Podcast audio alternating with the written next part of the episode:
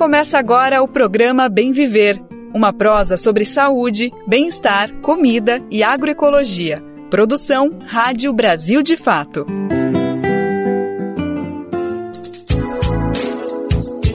Bora para mais uma então. Hoje, segunda-feira, é dia 22 de janeiro de 2024. É mais uma semana começando, segundo, com muita informação de qualidade para você começar essa semana bem informado e bem informada. Tá chegando então o nosso querido programa Bem Viver, uma produção do Brasil de Fato. Quem tá por aqui sou eu, Lucas Weber, com um programa super preparado aí com muita dedicação para trazer todos os debates importantes do nosso dia a dia que envolvem agroecologia, meio ambiente, saúde além, é claro, de política, economia, questões que são um pouquinho mais ardilosas, um pouquinho mais difíceis, mas a gente tem que debater, tem que trazer para essa prosa boa que a gente prepara diariamente na sua boa companhia. Bora lá então saber quais são os destaques do programa de hoje que está só começando.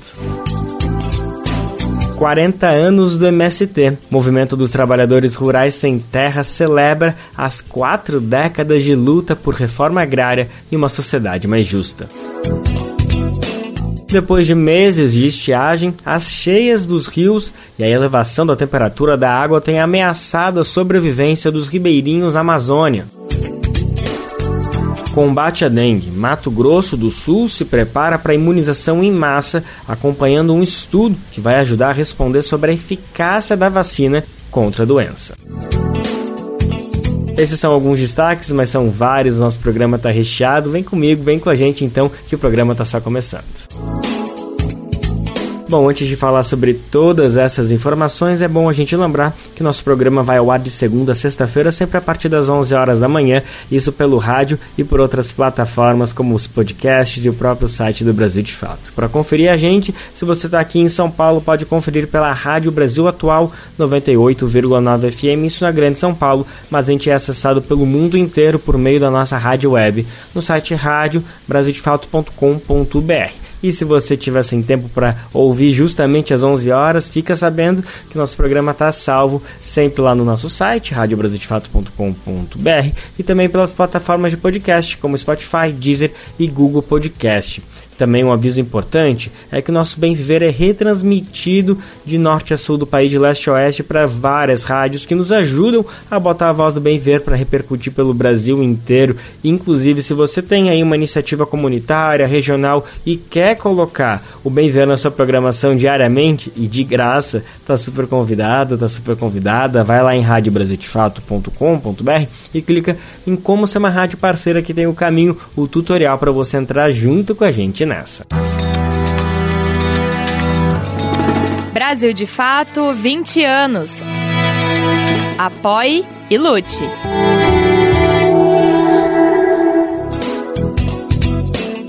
Bom, a gente abre o programa de hoje falando sobre meio ambiente todo início de ano, a gente sempre se depara com notícias de enchentes e alagamentos que fazem milhares de vítimas pelo país. No Amazonas, depois de longos meses de estiagem, os rios entraram no período de cheias, o que parece a princípio uma boa notícia, né? Já que os moradores daquela região chegaram a ficar isolados justamente por conta dessa seca, que pode oferecer risco à vida e à subsistência dessas comunidades.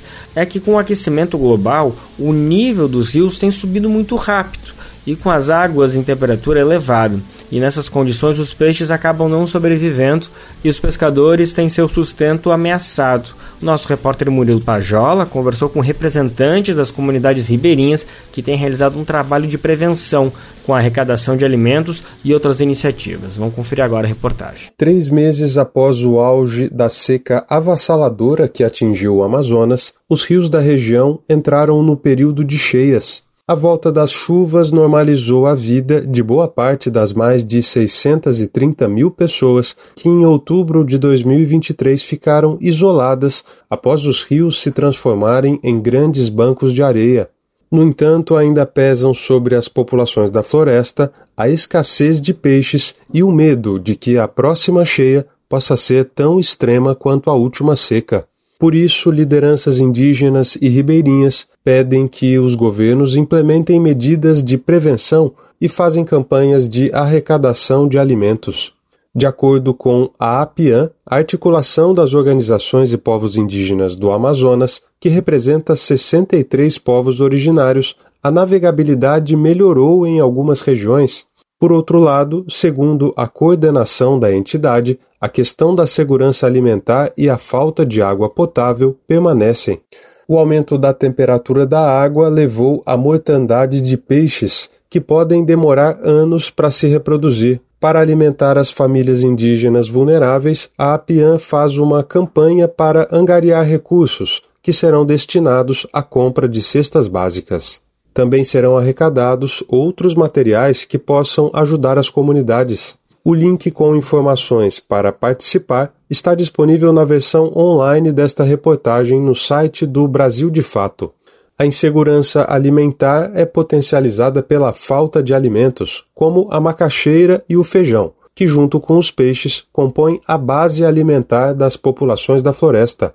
Segundo o CNS, o Conselho Nacional de Seringueiros, com a falta de água durante a seca, os extrativistas perderam a produção nas roças, o que impactou a renda.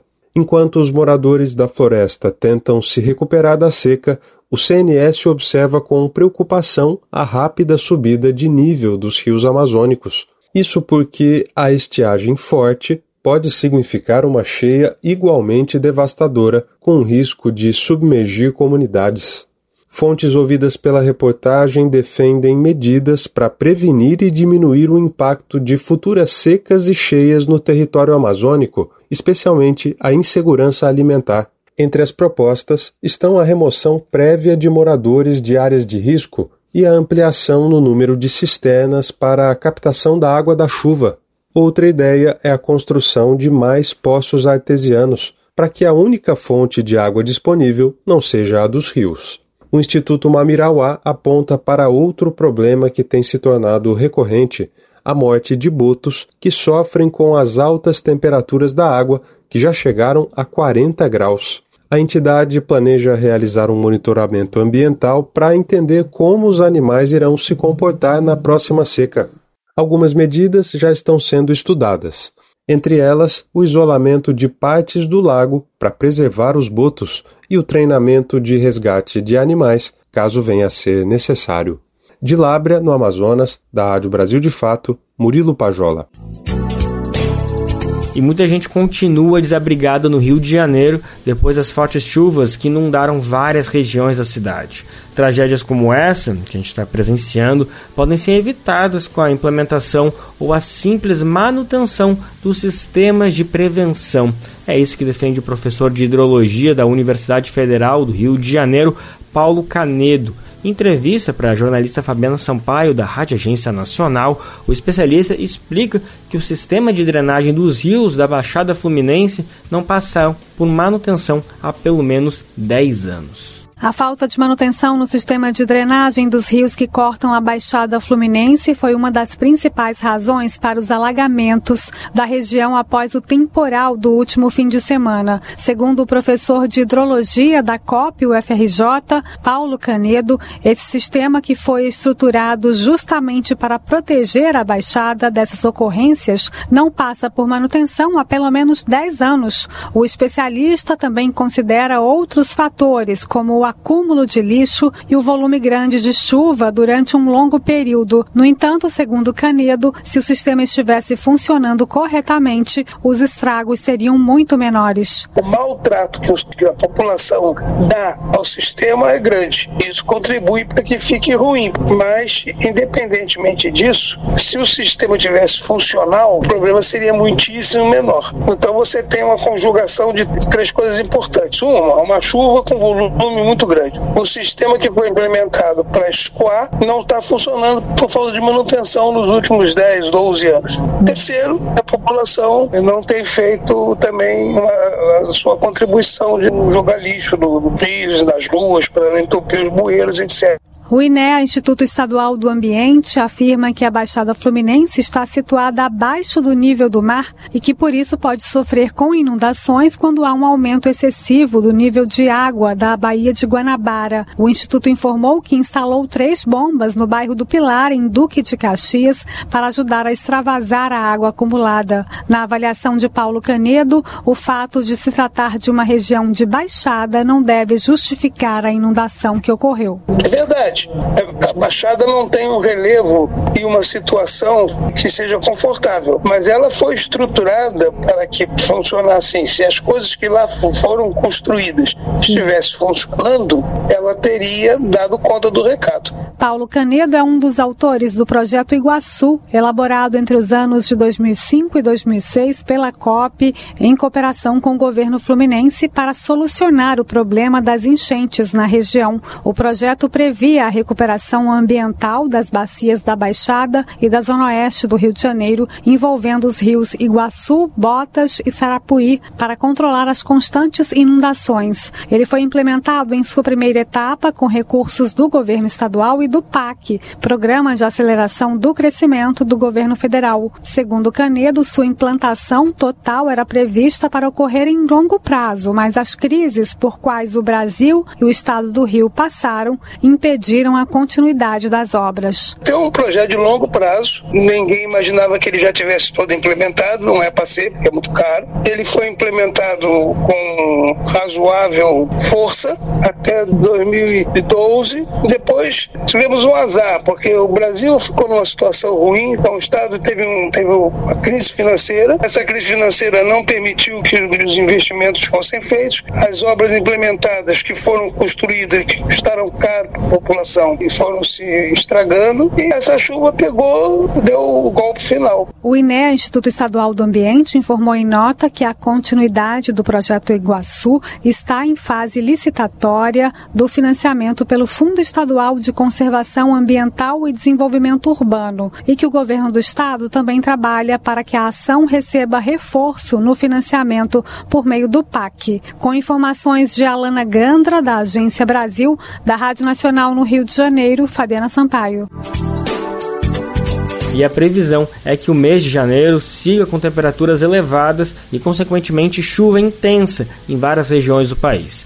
Com a situação recorrente, o que fazer para evitar essas grandes tragédias como a do Rio de Janeiro, com mortes e desabrigados? A nossa repórter Carolina Oliveira vai mostrar agora para a gente algumas saídas para essa situação. Quem conta para a gente é Douglas Matos. Ano após ano, as notícias de enchentes e os estragos se repetem em meio à ausência de políticas públicas preventivas contra esse tipo de desastre ambiental.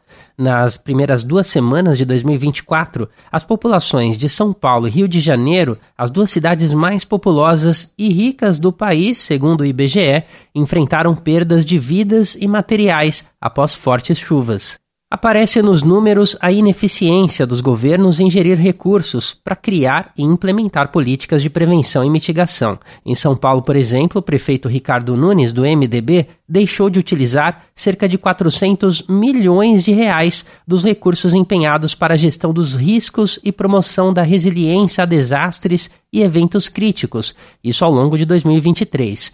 O órgão é responsável pela manutenção dos sistemas de drenagem, monitoramento e alerta de enchentes. Pedro Luiz Cortes, professor do Instituto de Energia e Ambiente da Universidade de São Paulo e coordenador da Rede Internacional de Estudos sobre Meio Ambiente e Sustentabilidade, defende que as autoridades precisam agir em relação às transformações do clima. Fica claro que os políticos, de maneira geral, é claro que há exceções, eles não é, entendem que as mudanças climáticas elas é, são uma realidade e que impõe uma nova situação muito mais intensa aos municípios. Decisões simples que poderiam ser implementadas é, sem grande custo no primeiro momento, elas sequer são pensadas. O professor da USP explica que, a partir do conhecimento das áreas mais suscetíveis aos impactos pluviais e das previsões climáticas e meteorológicas, há medidas rápidas e de baixo custo possíveis. Pedro Luiz Cortes explica, por exemplo, que o disparo de mensagens para celulares da população em áreas de risco e a indicação de centros de acolhida tem custo zero não precisa gastar dinheiro com isso. Simplesmente basta a Defesa Civil entrar em contato com as operadoras de telefonia celular e falar assim: olha, pegue as pessoas que estão, por exemplo, na zona norte de São Paulo nesse momento e mandem um alerta é, sobre chuvas intensas na área e possibilidade de alagamento em tais vias.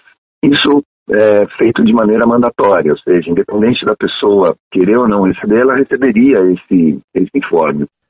A médio e longo prazo, o professor sugere melhorias no sistema de drenagem de água pluvial, realocação de populações que vivem em regiões de risco e recomposição dessas áreas. Segundo Cortes, os bairros mais antigos de São Paulo, por exemplo, têm uma rede de escoamento de água de chuva baseada em padrões europeus ou estadunidenses, e esses modelos, no entanto, são para um clima temperado, sem chuvas intensas, como ocorre em países tropicais. Cortes lembra que as ruas e calçadas cimentadas causaram uma impermeabilização expressiva dos solos. Com uma menor absorção da água, as galerias de drenagem são mais demandadas. Numa condição normal, elas já apresentam dificuldade de escoamento e agora as mudanças climáticas já impõem um novo cenário. E qual é esse cenário? As chuvas, elas são muito concentradas, muito intensas, né? durante um período de tempo.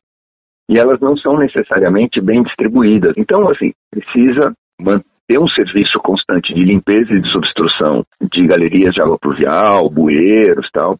Precisa, aonde for necessário, ampliar a rede, a capacidade dessa rede, para que o escoamento seja é, facilitado, políticas de aumento da permeabilidade do solo. Outro exemplo é a implementação do IPTU verde, Aprovado no Senado Federal, a legislação prevê alíquotas diferenciadas no caso de aproveitamento de águas pluviais, reuso ou tratamento das águas residuais, telhados verdes ou energia renovável, entre outros casos. Agora, a proposta de emenda à Constituição precisa ser aprovada pelo plenário da Câmara dos Deputados. O professor também fala sobre a necessidade de se realocar populações que moram em áreas de risco, com a criação de habitação com segurança, infraestrutura de transporte, educação, energia e saneamento para poder efetivamente dar uma opção às pessoas que estão em áreas de risco.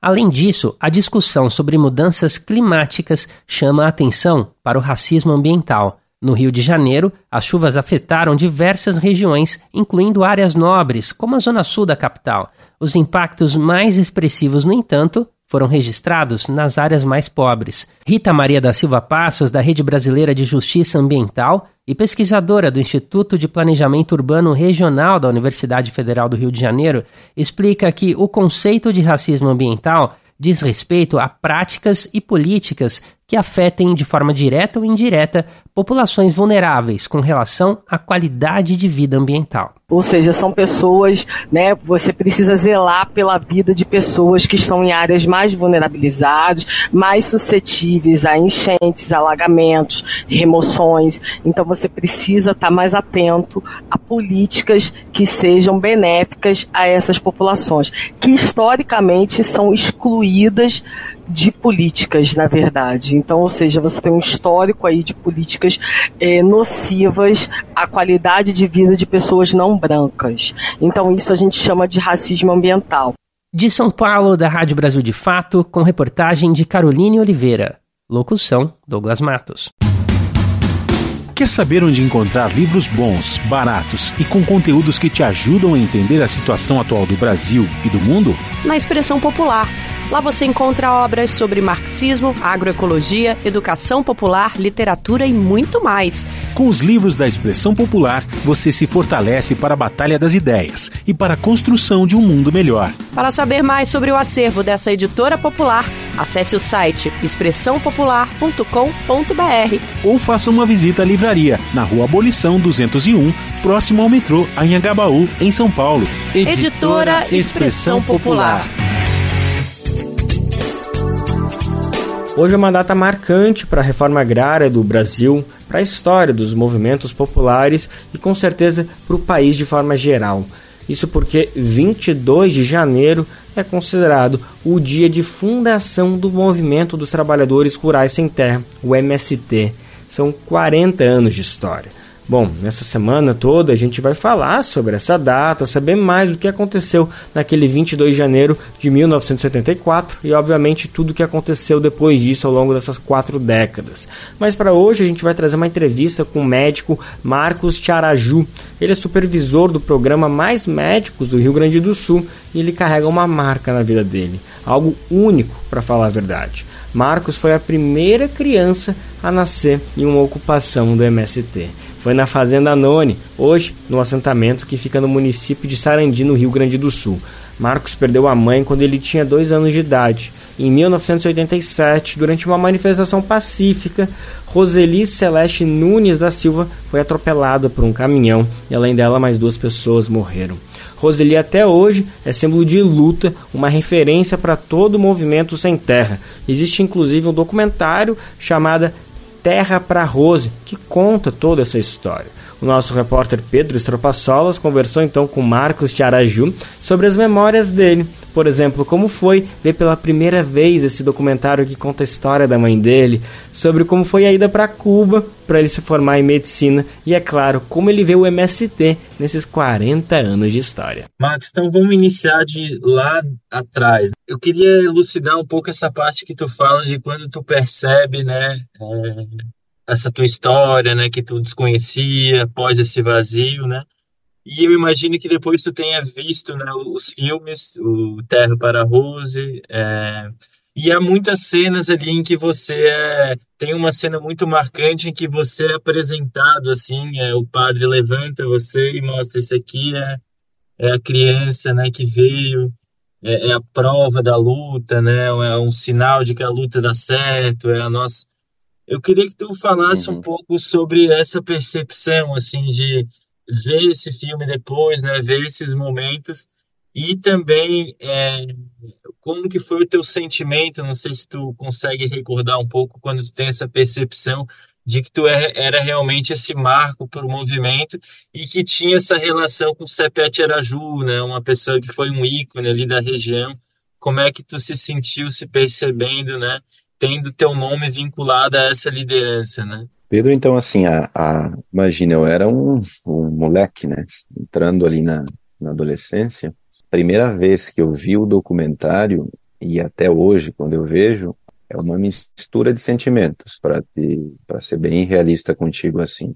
Imagine pela primeira vez, eu não tinha a dimensão de como a minha mãe havia falecido, só sabia que eu não tinha mãe, eu não tinha a dimensão de, de toda essa representatividade dela como mulher, como militante para o movimento social. E aí eu assisto esse documentário e numa eu vejo e eu escuto uma voz que eu nunca tinha escutado. Eu vejo uma imagem que eu nunca tinha visto. Eu me vejo em um colo que eu não que eu não tinha lembrança, que eu tinha sentido. E aí nesse mesmo documentário eu vejo que assim como no mesmo momento em que eu tenho acesso à minha mãe, no documentário, poxa, essa é minha mãe, no mesmo tempo, esse documentário termina de forma trágica, é onde, assim como eu tive acesso, eu perdi naquele momento. Então, ela ali atirada na beira da estrada, deitada, é, morta, enfim, todo aquele caos. Então, a minha reação foi, foi chorar. Né? Minha reação foi chorar, foi é, me indignar, ficar com raiva, raiva sem nem entender o porquê, medo sem nem entender o porquê, revolta sem nem entender porquê. E aí começa a passar muita coisa na cabeça. Né? Tipo, é por causa disso que eu vivia uma vida miserável, né? Por causa, é por não ter a minha mãe que eu passei tal e tal dificuldade na minha vida é, por não ter a minha mãe, que nos dias das mães, quando todos os coleguinhas iam fazer cartão para o dia das mães e tal, é, eu não tinha. Eu tinha uma madrasta, mas eu não tinha uma mãe para quem fazer cartão. Então, eu, mas eu não sabia por que, que eu não tinha. Eu só não tinha, né? E aí, então, ver esse documentário é, realmente te digo assim que mais do que gerar um sentimento de, de grandiosidade ou de orgulho num primeiro momento, né, por ser o Marcos Tiaraju, a criança, símbolo de vida, de esperança e tal. Que naquele momento eu nem tinha, eu, eu nem tinha é, compreensão suficiente para para saber o que que aquilo significava, né? Então, para mim foi um choque muito grande entender o motivo pelo qual eu não eu cresci sem uma mãe e a forma como eu perdi essa mãe. Então, sinceramente, foi algo bastante traumático. Lógico, depois, com o tempo, né, com a minha participação nas atividades, conhecendo mais o pessoal, já ganhando um pouco mais de compreensão, começando a militar, participar das atividades, lendo, revendo e revendo e revendo documentários, visitando a Fazenda Noni, é, visitando assentamentos, acampamentos. Por exemplo, uma, uma das primeiras atividades que eu fui fazendo na minha militância foi visitar um, um acampamento e o nome do acampamento era Roseli Nunes. E aí eu fui ajudar a distribuir, distribuir água nesse acampamento. Então aí eu começo a ter a dimensão de que, poxa, né, foi, foi traumático, foi duro, a perda é difícil, mas, poxa, olha o que, que ela representa para tanta gente. Né? Olha o que, que ela, olha de forma que ela ajuda é, a, a dar forças e dar inspiração para tanta gente buscar uma vida melhor. Então aí eu começo a substituir, ou pelo menos a agregar, pelo acho que substituir não seria a palavra, mas acho que agregar ao sentimento traumático da perda, começo a agregar essa outra dimensão de que o que havia ocorrido comigo, com a minha família, aquela vida triste, miserável, aquela vida é, retirada de uma forma violenta, não era uma, um ato isolado, né? Não era somente comigo, não era somente com a minha família, é, o, os problemas que nós havíamos passado, eles, eles eram é, coletivos na nossa sociedade, né? não era só, só conosco. E aí onde eu começo então a entender e a dar mais importância e começo a sentir até mais é, orgulho né, da, da existência dela, da militância, da, da decisão que ela e meu pai tomaram de, de encampar na luta pela terra, né, de, de enfrentar o sistema, de buscar uma vida melhor através da organização coletiva e não simplesmente através de, de buscas individuais. Começo a ver naquelas famílias de, de acampamentos ah, o retrato meu mesmo e da minha família, né, quando tudo começou, começo a entender que aquilo não era porque as pessoas gostavam, é, era porque era uma necessidade realmente, né, para sair da fome, para sair da miséria, para sair da realidade de não ter onde morar, de não ter escola, de não ter comida. A saída era se organizar, era protestar, era ocupar terra, era ir para acampamentos, era enfrentar Max, agora é, entrando um pouco, é, tu entrou na parte mais é, da educação, da tua formação, né, de como que são pilar também no movimento. Queria que a gente entrasse um pouco mais no campo é, da medicina, né, que foi a área que tu se especializa, tu vai a Cuba, se forma lá, volta, é, começa a retornar esse conhecimento também, é, esse cuidado também para os assentamentos, né? É, ingressa também como supervisor do Mais Médicos. Eu queria que tu falasse um pouco desse percurso, né? Como tu se vê retribuindo também esse conhecimento que tu adquiriu, né? E, e, e retomando isso aos companheiros e companheiras aí dos assentamentos, né? E não só dos assentamentos, mas também mas para o Sistema Único de Saúde, para as classes menos favorecidas, né? Então, Pedro, assim, de, depois que eu comecei a, a militar, acabei uma das marchas que eu estava participando em 2005, uma marcha que saiu de Goiânia para Brasília, foram 17, 18 dias de caminhada. No término dessa caminhada, um dos companheiros vem conversar comigo, né, dizendo que havia aberto uma escola de medicina em Cuba e que a ideia da escola era formar, sei lá, acho que era em torno de, de 10 mil médicos num período X, e que a ideia era formar médicos pobres, né? médicos de, de, de países pobres, de países pobres e que, portanto, não tivessem condições de estudar nos seus países e que, ao se formar, pudessem retornar para suas realidades e contribuir como médicos. Eu aceitei a ideia, fui, fiquei seis anos e meio em Cuba, Me formei como médico e voltei em setembro de 2012. Fui em 2006, voltei em setembro de 2012. Participei do processo de revalidação de diplomas, fiz esse o, o exame revalida em 2012 mesmo. E aí, quando revalidei, em 2013, me apresentei para a direção estadual do movimento, Sem Terra do Rio Grande do Sul, com Canudo, e falei: olha, né, vocês enviaram um militante para Cuba e agora está retornando um militante com um canudo médico. Onde é que eu atuo? Onde é que eu posso ajudar mais? Como é que eu posso contribuir?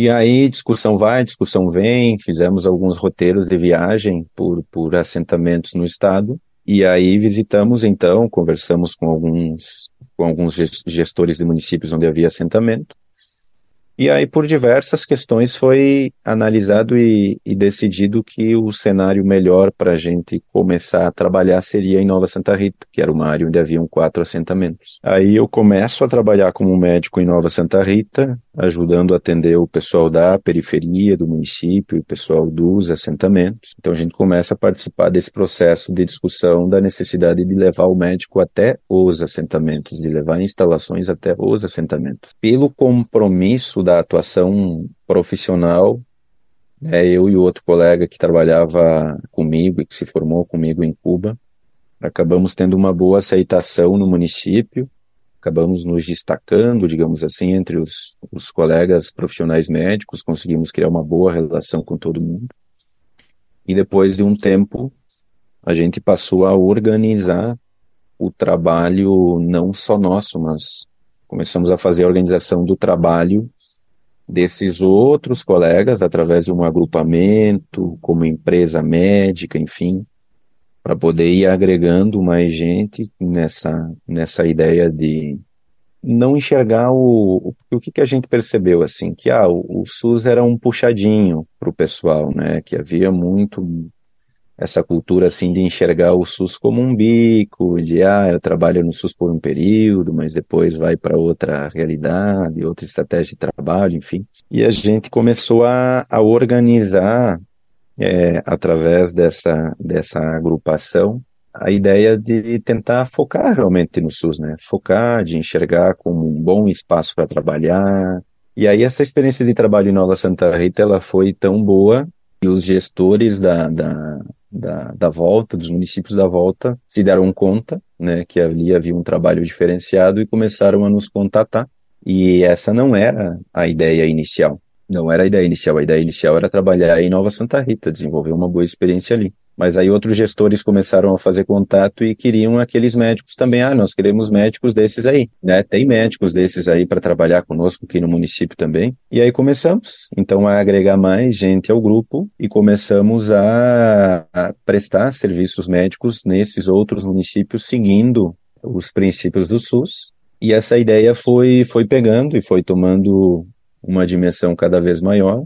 E hoje eu participo da, da, da coordenação desse grupo, junto com alguns outros colegas, e hoje são mais de 200 médicos que trabalham conosco nesse grupo. Então, hoje eu faço isso, né? além de trabalhar como médico em posto de saúde, além de fazer plantão, eu participo dessa da coordenação desse grupo mais amplo então, hoje nós temos um, um número de, de, de, atendimentos bastante amplo, né, em torno de 200 profissionais atendendo uma média de, de, de 30 pessoas por dia, cada um mais ou menos.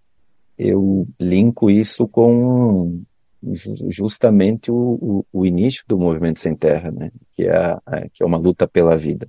Né, o movimento sem terra ele sai da, da luta simplesmente materialista e passa a ter uma dimensão de transformação de sociedade.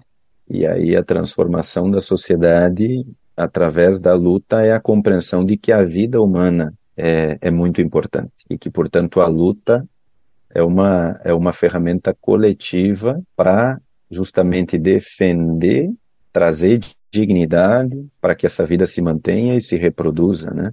Além disso, eu tenho ajudado como médico supervisor do programa Mais Médicos, né, coordeno um grupo de, de 12 médicos também do programa Mais Médicos, que estão espalhados em diferentes municípios do estado.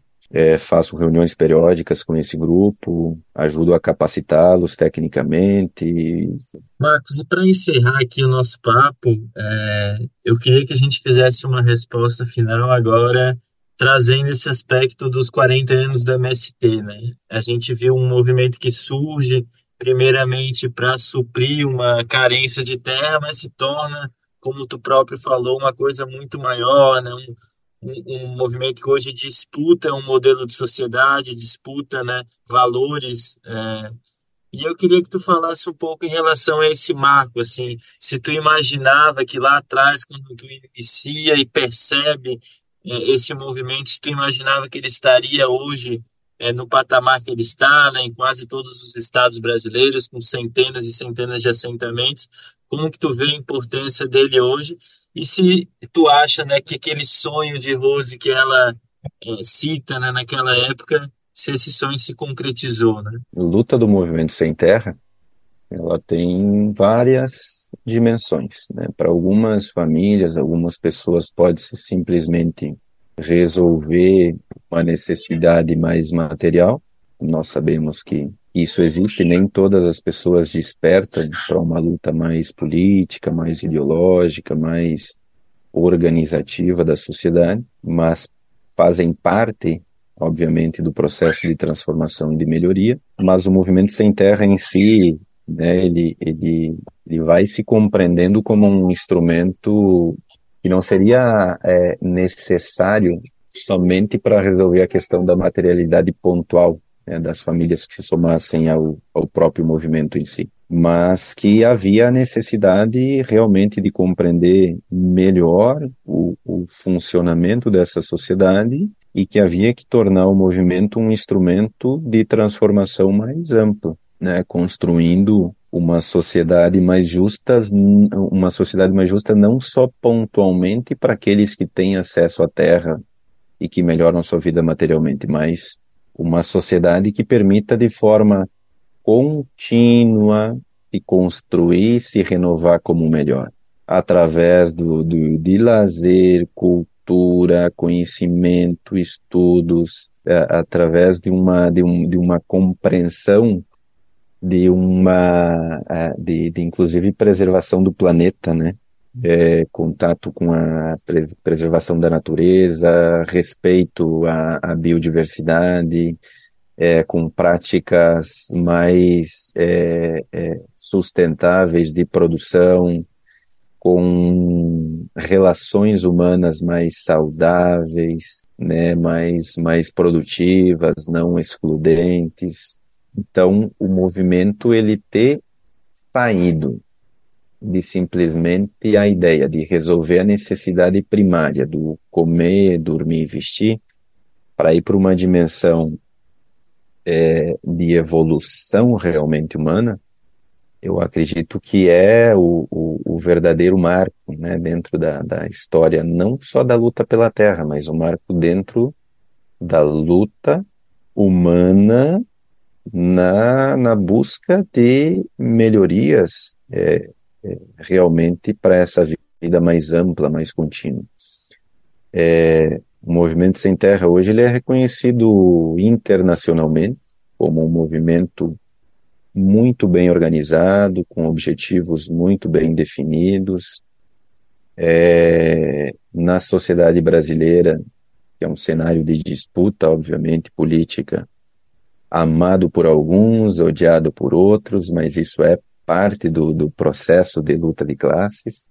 Isso é assim mesmo, até que a gente vá atingindo um grau de, de amadurecimento cada vez maior na sociedade.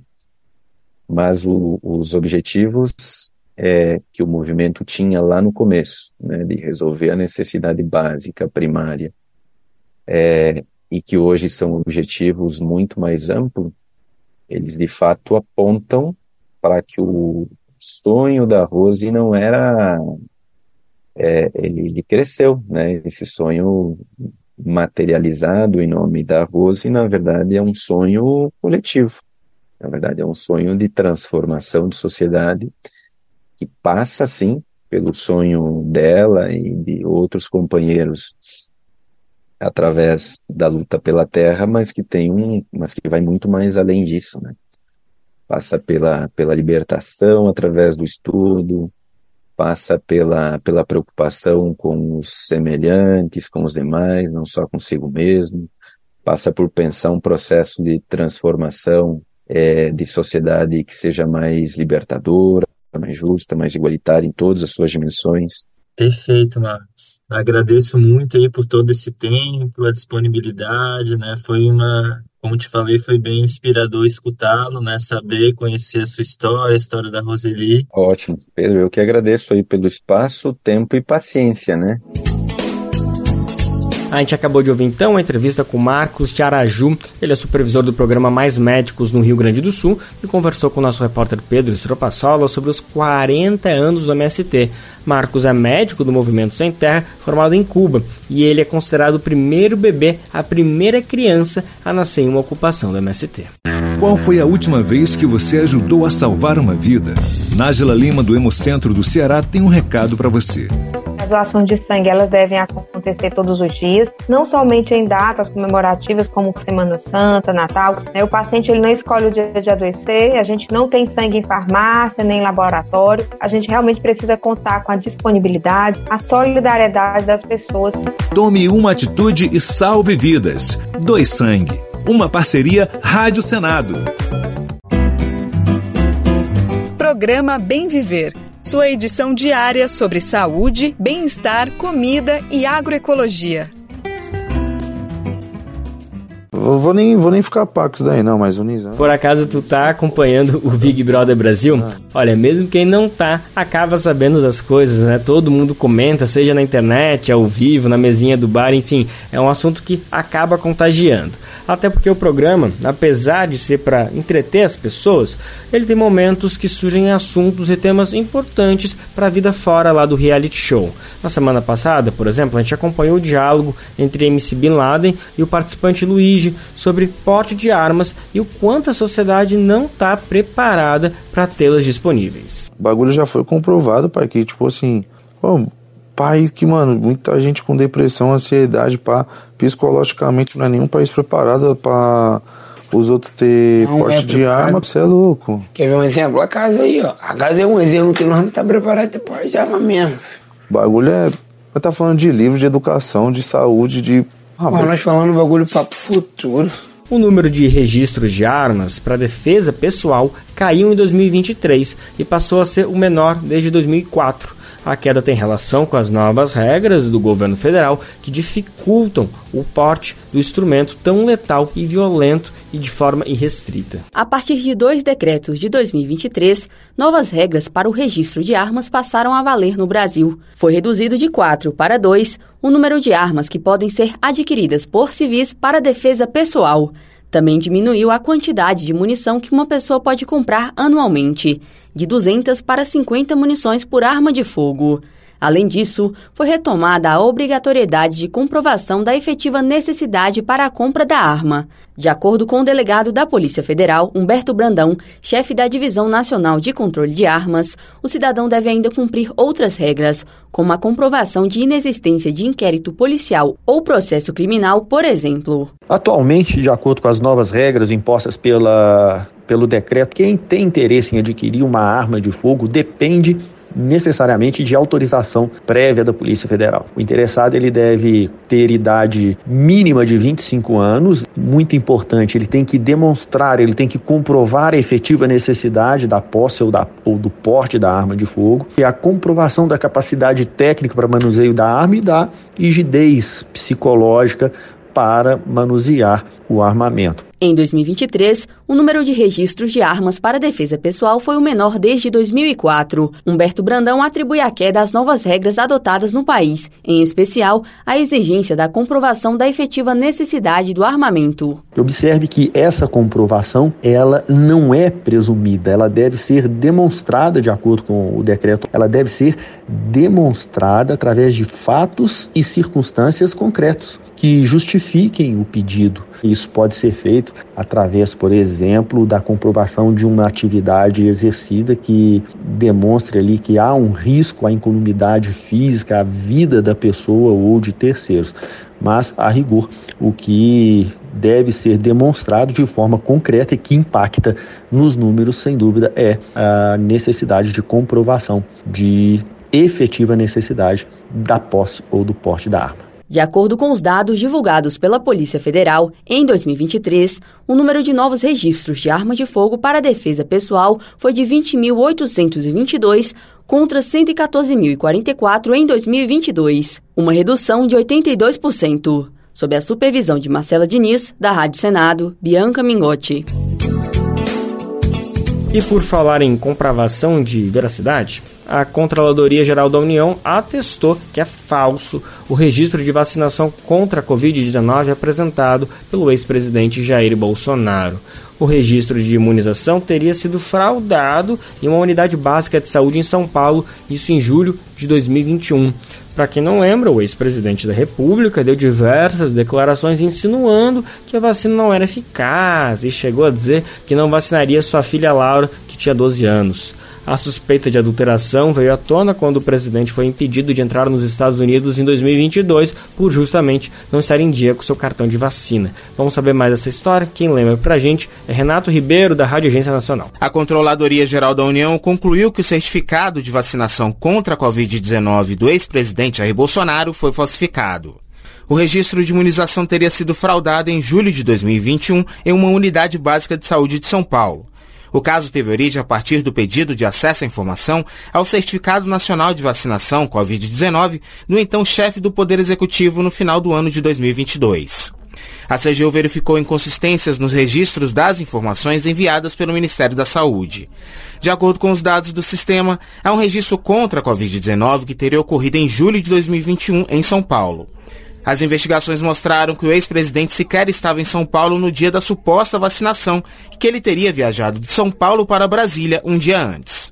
A conclusão foi que se trata de uma fraude ao sistema estadual de registro de vacinação contra a Covid-19. Mas outros dois registros de imunização em Duque de Caxias, no Rio de Janeiro, haviam sido efetuados por agentes municipais e cancelados antes mesmo do início das investigações pela CGU. Os resultados das investigações serão encaminhados às autoridades do Estado e do município de São Paulo para adoção das providências cabíveis. Da Rádio Nacional, em Brasília, Renato Ribeiro. Hoje, a gente sabe, sempre se soube, né? Mas está mais do que comprovado que a vacina contra a Covid é altamente eficaz e salvou muitas vidas naquele período crítico da doença e segue salvando, né? Inclusive, São Paulo já está disponível a sexta dose de imunização para as pessoas acima de 60 anos ou imunossuprimidos. Em outros estados, a vacina também continua disponível e apesar da queda do número de doenças, a vacina continua como uma ferramenta importante e eficaz para impedir que a contaminação se alastre ou que os sintomas da doença se manifestem de forma grave. Para conferir o calendário da sua cidade, é só ir até o posto de saúde mais próximo da sua casa.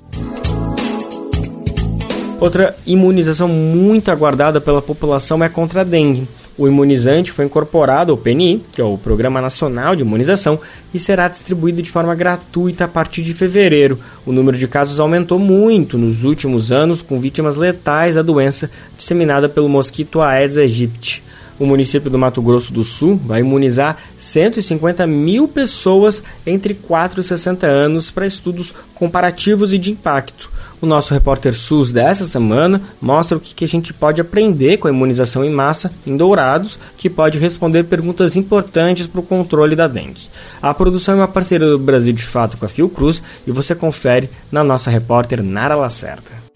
Repórter SUS. O que acontece no seu sistema único de saúde?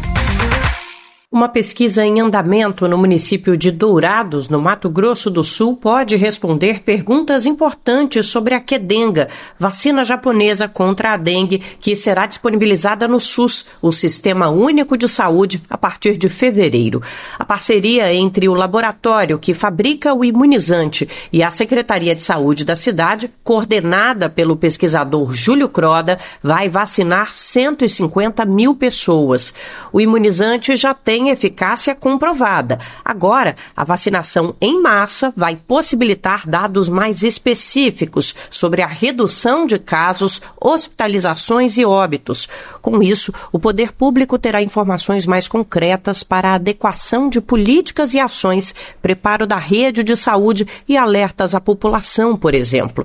Em conversa com o repórter SUS, Júlio Croda, que é infectologista e pesquisador da Fiocruz, a Fundação Oswaldo Cruz, explica que os resultados serão comparados e que serão feitas avaliações de efetividade. É sempre comparativo com as pessoas que não foram vacinadas, pessoas de 0 a 4 anos, maiores de 60 anos, e também um comparativo com outra cidade, que é Ponta Porã, que apresenta o mesmo cenário de dengue. É, durante um ano ocorrem é, picos epidêmicos no mesmo período em que Dourados. Outra avaliação é de efetividade. É, são os estudos de vida real, utilizando a base né, individual é, da vacinação com os dados de dengue e vamos analisar a efetividade da vacina para os diferentes sorotipos que circularam em Dourados e também para as diferentes faixas etárias. Administrada em duas doses injetáveis, com um intervalo de três meses entre as aplicações, a vacina tem grau de eficiência diferenciado para cada subtipo da doença. Para os tipos 1 e 2, os resultados foram de cerca de 69% e 95%, respectivamente. Mas para o tipo 3, o índice ficou em 49%. Júlio Croda afirma que, ainda assim, a proteção oferecida pela vacina é considerável, especialmente para hospitalizações e óbitos, principais objetivos da imunização. Ele lembra a experiência recente com a Covid-19, em que os números de mortes e internações despencaram com a vacinação. A gente entende que qualquer proteção acima de 50% e essa proteção ainda maior quando a gente fala de hospitalização é acima de 60% mesmo para o sorotipo 3. Isso é uma proteção extremamente elevada quando comparada com qualquer outra medida de saúde pública para controle da doença. A gente sabe que o controle vetorial, né, com a mobilização da comunidade, chega no máximo a 30% de eficiência. Né? Então, assim, qualquer coisa acima disso ou combinado com isso pode gerar um impacto enorme em termos de saúde pública. A população de Dourados, que faz parte do público-alvo da vacinação, já começou a receber as doses iniciais. A segunda etapa da imunização ocorrerá três meses após a primeira. No ano passado, o município registrou mais de 1.500 mortes, o que não acontecia desde 2019. Os gráficos da série histórica dos surtos de dengue mostram que a região costuma viver períodos mais críticos a cada dois anos. Nos últimos cinco anos, no entanto, o número de casos aumentou, mesmo nas épocas em que foi registrada a menor circulação do vírus. A vacinação deve atingir de 60% a 80% da população entre 4 e 60 anos. A vacina contra a dengue foi incorporada ao PNI, Plano Nacional de Imunização, e será distribuída de graça a partir de fevereiro. Como as doses oferecidas inicialmente pela farmacêutica que produz o imunizante são limitadas, a campanha vai priorizar grupos e regiões mais vulneráveis. O processo de imunização em 2024 vai contar com cerca de 6 milhões de doses. Segundo o Ministério da Saúde, o foco inicial serão crianças e adolescentes de 6 a 16 anos, mas a pasta ainda vai definir subgrupos dentro desse público. No total, cerca de 3 milhões de pessoas serão vacinadas em 2024. O número pequeno frente ao total da população amplia ainda mais a importância da pesquisa realizada em Dourados. O imunizante é composto por quatro sorotipos do vírus da doença. Ele foi aprovado para comercialização no Brasil em março do ano passado pela Anvisa, a Agência Nacional de Vigilância Sanitária. O Brasil é o primeiro país do mundo a oferecer a vacina de graça por meio do sistema público de saúde. De São Paulo, da Rádio Brasil de Fato, Nara Lacerda.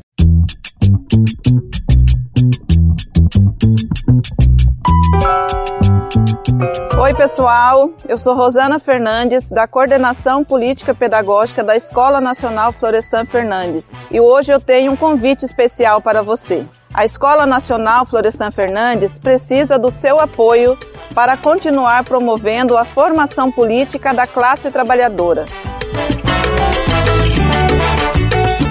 Desde 2005, mais de 40 mil pessoas do Brasil e do mundo já passaram pela Escola Nacional, que continua existindo por meio da solidariedade dos movimentos populares e associados que contribuem com esse projeto. Conheça o trabalho e seja um amigo da Escola Nacional Florestan Fernandes. Acesse www.amigosenff.org.br e saiba mais.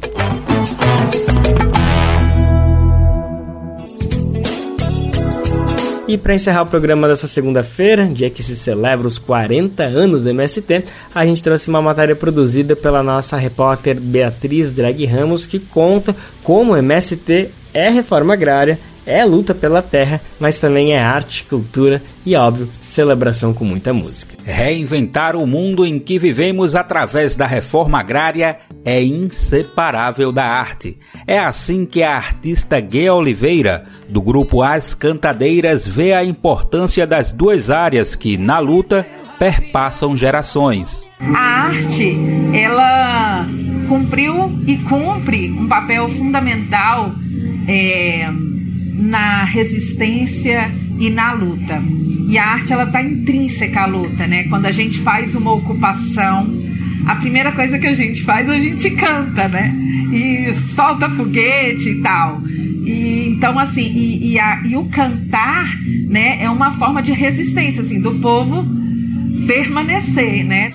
Há mais de quatro décadas, artistas vêm pautando mudanças estruturais na sociedade em defesa do direito à terra e pela diversidade de grupos identitários.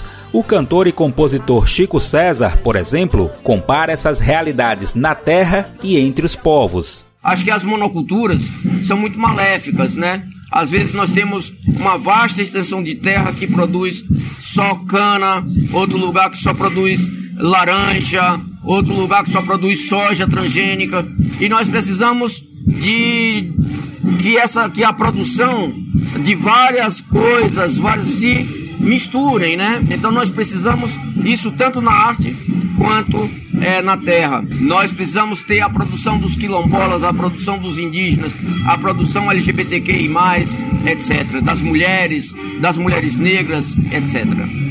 Nesse sentido, Carla Lupe, da direção nacional do Coletivo de Cultura do MST, Movimento dos Trabalhadores Rurais Sem Terra, destaca a importância de eventos como a Feira Nacional da Reforma Agrária. Acho que esse encontro dos artistas com o Sem Terra na feira é essa demonstração que acho que a gente vai lá beber no Paulo Freire, né? Que reivindica uma ideia de que fazer arte é uma forma de fazer política.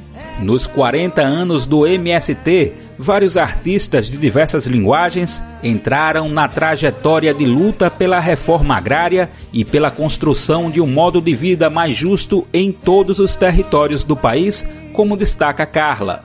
E acho que é essa demonstração de que em todas as áreas das artes há essa possibilidade, essa necessidade de encontro, né, do campo com a cidade, com a arte, com a cultura. Isso produz um caldo que ajuda você a pensar no novo. E isso é muito atual. Nós vivemos essa crise de como é que as pessoas se encantam pela política, de como elas participam para pensar em fazer mudança na sua realidade, no Brasil ou no mundo.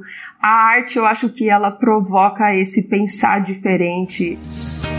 Esse é o nosso país, essa é a nossa bandeira. Do Recife, da Rádio Brasil de Fato, com reportagem de Beatriz Drag Ramos. Locução Daniel Lamir. É por amor essa pátria Brasil que a gente segue em fileira. A edição do Bem Viver dessa segunda-feira fica por aqui, mas a gente tá de volta sim ou sim amanhã, terça-feira, nesse mesmo horário. Você pode conferir a gente na Rádio Brasil Atual 98,9 FM na Grande São Paulo ou no site radiobrasildefato.com.br. O programa vai ao ar em diversas rádios pelo país e a lista completa de emissoras que retransmitem o Bem Viver você encontra no nosso site na matéria de divulgação diária do programa. Aqui a gente aproveita para agradecer esses veículos por estarem com a gente e lembra que o Bem Viver também fica disponível como podcast no Spotify, Deezer, iTunes e Google Podcast. A apresentação deste programa foi de Lucas Weber, roteiro de Camila Salmásio, edição e produção de Mariana Lemos e Douglas Matos, trabalhos técnicos de Lua Gatinoni, Edilson Oliveira e André Paroche, coordenação de rádio e TV Moniz e Ravena, diretora de programas de áudio Camila Salmásio, direção executiva Nina Fidelis, apoio toda a equipe de jornalismo do Brasil de Fato. Você ouviu o programa Bem Viver uma prosa sobre saúde, bem-estar, comida e agroecologia. Produção Rádio Brasil de Fato.